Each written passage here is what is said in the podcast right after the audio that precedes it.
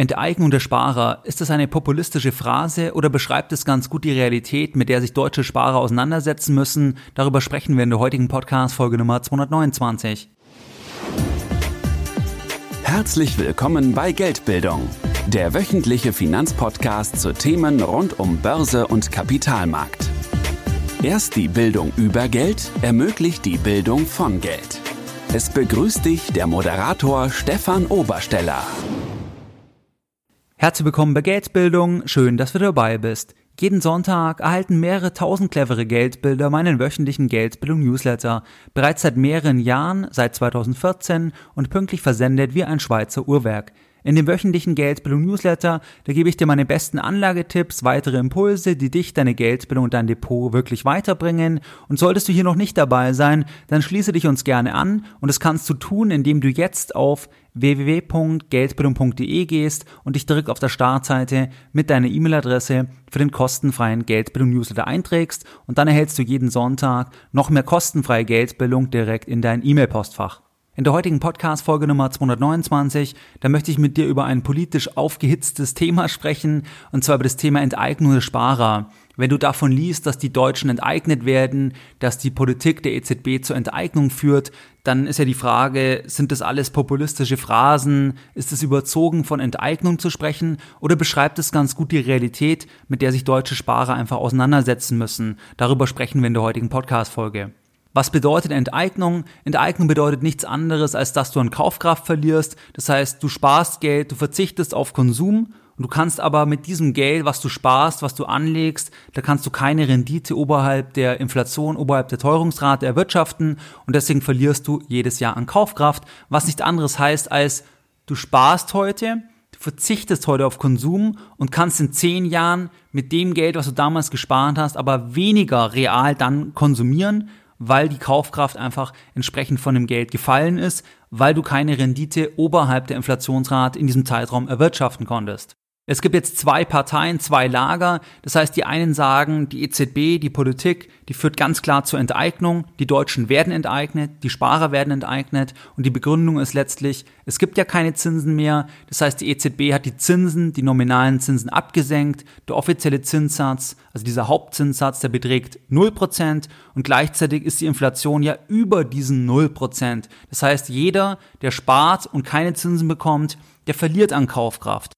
Die Inflationsrate im Jahr 2017, die betrug beispielsweise 1,8 Prozent, also die offizielle Inflationsrate. Und wenn wir uns die Zinsen anschauen von sicheren Anlagen, also von Tagesgeld, also sicher in Anführungszeichen oder von Sparbüchern, dann liegt der Zinssatz hier ja eher bei 0%. Das heißt, man kann sagen, der Realzins, also das, was ein Sparer verliert, wenn er Geld spart, der liegt bei 1,5, 1,6 Prozent Minus pro Jahr. Das heißt, nach zehn Jahren ist die Kaufkraft bei diesen Zahlen dann um 15, 16 Prozent etwa gefallen, wenn man den offiziellen ähm, Inflationszahlen glauben mag. Das ist also die eine Begründung, die sagen, der Realzins, der ist stark negativ, jeder, der spart, verliert Geld. Der Realzins, den berechnest du übrigens, indem du die nominalen Zinsen nimmst, zum Beispiel die Zinsen auf das Tagesgeldkonto und davon dann die Inflationsrate abziehst und da liegt eben dieser Realzins derzeit im Jahr 2018 auf jeden Fall bei minus 1% und eher mehr,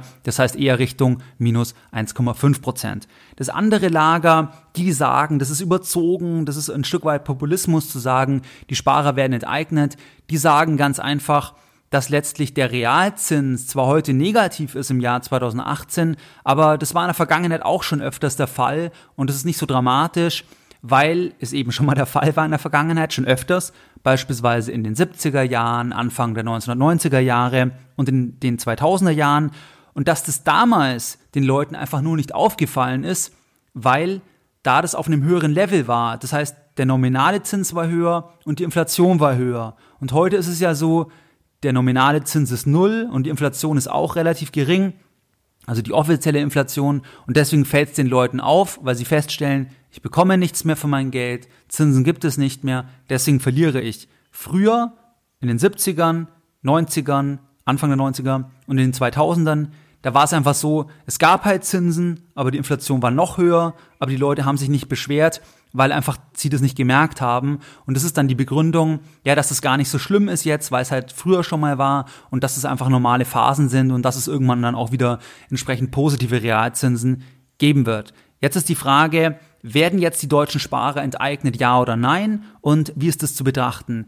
Generell muss man natürlich sagen, dass man schauen muss, was heißt Sparer? Also meint man mit Sparern jetzt beispielsweise nur das Geld, was auf einem Tagesgeldkonto ist, was auf einem Festgeldkonto geparkt ist, was auf einem Sparbuch geparkt ist. Da muss man festhalten, da sind die Realzinsen negativ, da verliert natürlich jeder Sparer und du liest ja teilweise auch in den Zeitungen, da liest du dann zum Beispiel, dass die Deutschen im Jahr 2017 so und so viele Milliarden verloren haben durch die Inflation. Das ist dann genau die Betrachtung. Das heißt, da schaut man, was haben die Deutschen an Geldvermögen, was ist der durchschnittliche Zins und dann nimmt man die offizielle Inflationsrate, dann stellt man halt fest, dass halt der Realzins bei minus 1,5 Prozent ist und dann nimmt man diesen Zins auf das Vermögen und sagt halt, so und so viele Milliarden haben die Leute entsprechend verloren.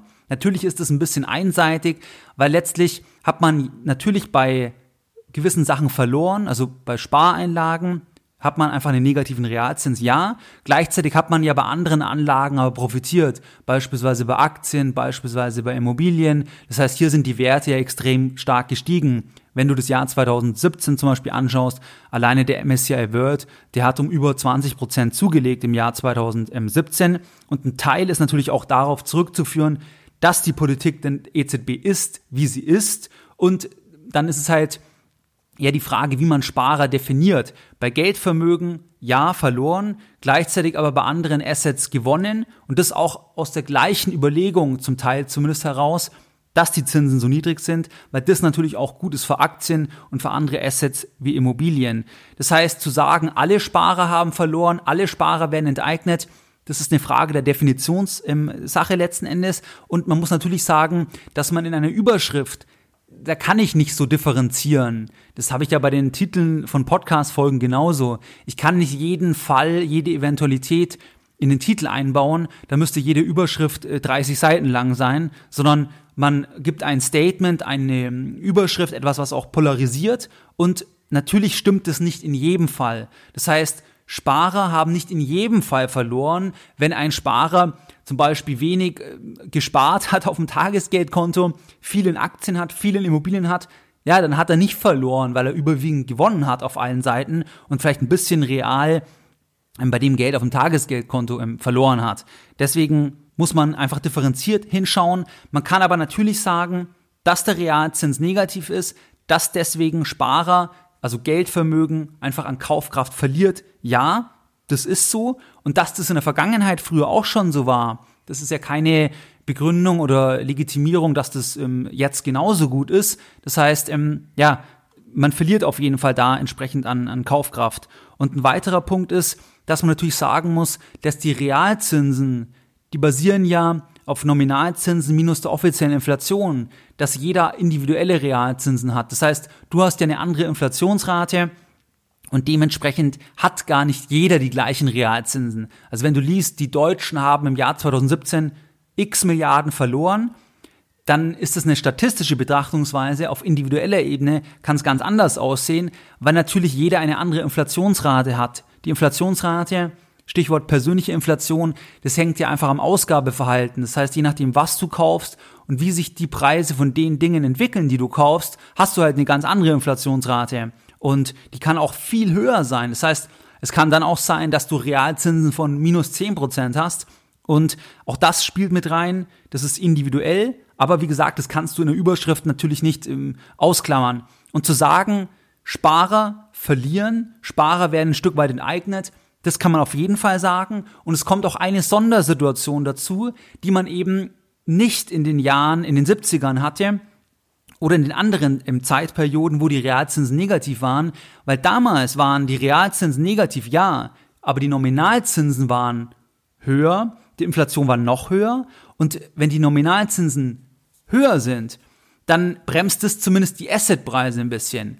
Und was wir jetzt halt gesehen haben, warum man schon von Enteignung dann auch sprechen kann, ist halt, dass die Politik der EZB die Assetpreise halt aufgepumpt hat, beispielsweise Immobilienpreise, Aktienpreise, Wie gesagt, der MSCI World hat über 20 Prozent allein im letzten Jahr zugelegt und dass da natürlich es dann auch Verlierer gibt. Wenn wir es uns jetzt bei Immobilien anschauen, dann war es beispielsweise so, dass und zwar zwischen 2008 und 2018 da haben beispielsweise die Kaufpreise für Eigentumswohnungen in München um 140 Prozent zugelegt. Das heißt, das sind ja 14 Prozent pro Jahr. Und das ist eine Asset Inflation. Und das ist natürlich nicht reflektiert letztlich in dieser offiziellen Inflationsrate. Und bei der Asset Inflation, jetzt im Beispiel von Wohneigentum, gibt es Gewinner und es gibt Verlierer. Das heißt natürlich die, die dann neu etwas zur Miete suchen, die, die dann erst später etwas kaufen wollen, die haben da verloren, die wurden dann schon ein Stück weit enteignet. Das ist halt die andere Medaille der Entwicklung der Zinsen. Und da kommt es halt darauf an, welche, welche Position man letzten Endes einnimmt. Aber das ist ein Unterschied, dass dieser gewaltige Anstieg an den Immobilienmärkten, dass die Immobilienpreise so aufgepumpt sind, das ist eine Konsequenz der niedrigen nominalen Zinsen. Und das ist eben anders, wenn der Realzins negativ ist aber das auf Basis höherer Nominalzinsen, weil dann wären die Immobilienpreise nicht so stark gestiegen. Und wie gesagt, da ist es auch die Frage, dass halt jemand, der jetzt etwas kaufen will, der hat eine Inflation, weil er viel mehr bezahlen muss, also er bekommt viel weniger für sein Geld. Und dementsprechend liegt ja auch die Vermögenspreisinflation eher bei 7, 8, 9 Prozent, in diesem Beispiel sogar bei 14 Prozent jetzt, entsprechend bei Eigentumswohnungen in München zwischen 2008 und 2018. Und das wird da auch gerne ausgeklammert. Einfach das ganze Thema Vermögenspreisinflation, dass die niedrigen nominalen Zinsen hier die Assets aufgepumpt haben, dass das auch für Druck sorgt auf die Mieten, weil natürlich die, die kaufen auf Basis von den höheren Bewertungen, die müssen das natürlich auch finanzieren, die versuchen möglichst viel Miete zu bekommen und das muss ja auch wieder von jemandem bezahlt werden, sprich vom Mieter und dementsprechend kann man sagen, Enteignung, es hängt einfach von der Asset Allocation des Sparers ab. Nicht alle Sparer wurden enteignet, man hat profitiert an vielen Enden, aber in der Breite sind viele belastet oder viele haben nicht profitiert von den von der Entwicklung der Zinsen, von den negativen Realzinsen auf Basis niedriger nominaler Zinsen. Und das ist anders gegenüber früheren Jahren. Und deswegen kann man schon in einer Überschrift sagen, Enteignung der Sparer ja, auch wenn es nicht in jedem einzelnen Fall zutrifft. Und auch wenn man natürlich profitieren konnte bei vielen Assets. Aber wenn man sich anschaut, wie viele sind in Aktien investiert, wie viele sind in Immobilien investiert, da muss man schon sagen, dass halt ein Großteil nicht profitiert hat und ein Großteil dann auch ein Stück weit enteignet wurde. Und deswegen kann man so eine Überschrift auf jeden Fall ähm, letztlich aus meiner Sicht ähm, bringen. Was waren jetzt die Lessons learned in der heutigen Podcast-Folge Nummer 229? Deine Lessons learned in der heutigen Podcast-Folge. Enteignung der Sparer, ist es eine populistische Phrase oder Realität? Kommt drauf an. Also Enteignung der Sparer, da haben wir ja drüber gesprochen. Enteignung heißt, dass die Kaufkraft nicht erhalten wird letztlich, dass man an Kaufkraft verliert. Und das bedeutet, dass die Realzinsen negativ sind. Die einen sagen, ja, das war ja öfter schon so, das war früher auch schon so, da ist es den Leuten nicht so aufgefallen, weil einfach der Nominalzins höher war und die Inflation noch höher und dann hat es keiner gemerkt. Jetzt merken es die Leute weil die Zinsen null sind und die Inflation zwar auch niedrig und im Ergebnis der Realzins negativ ist und deswegen verliert man bei Geldwerten, ja. Gleichzeitig konnte man aber auch bei anderen profitieren, also bei anderen Assets, zum Beispiel bei Aktien, Immobilien und so weiter.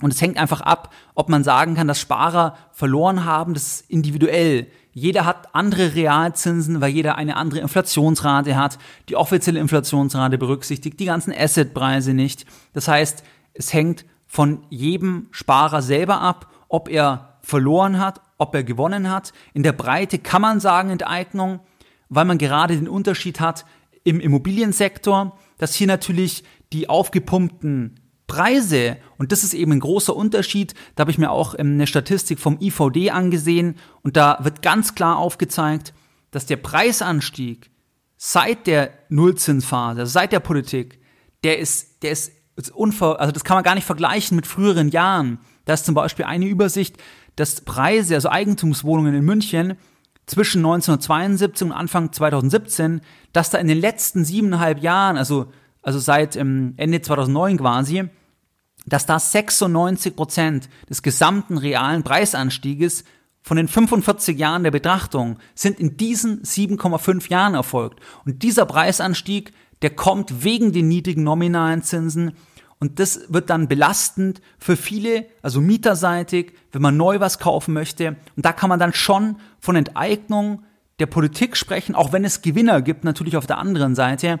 Aber deswegen ist in einer Überschrift zu sagen, Enteignung der Sparer, kann man sagen, auch wenn es zugespitzt ist, auch wenn es nicht jeden Einzelfall natürlich äh, betrifft, aber das ist immer so bei einer Überschrift, sonst müsste die 40 Seiten lang sein und dementsprechend kann man es aus meiner Sicht so formulieren. Das waren jetzt die Lessons Learned in der heutigen Podcast-Folge und wie du es gewohnt bist, möchte ich auch die heutige Podcast-Folge Nummer 229, wir nähern uns der 300er-Marke. Auch die heutige Podcast-Folge möchte ich wieder mit einem Zitat beenden und heute ein Zitat von Geldbildung. Kleine Probleme können bei fehlender Liquidität schnell zu sehr großen Problemen werden. Cash is King. Das gilt auch in Zeiten nominal fehlender Zinsen. Mehr Informationen zu Themen rund um Börse und Kapitalmarkt findest du unter www.geldbildung.de. Und immer daran denken, Bildung hat die beste Rendite.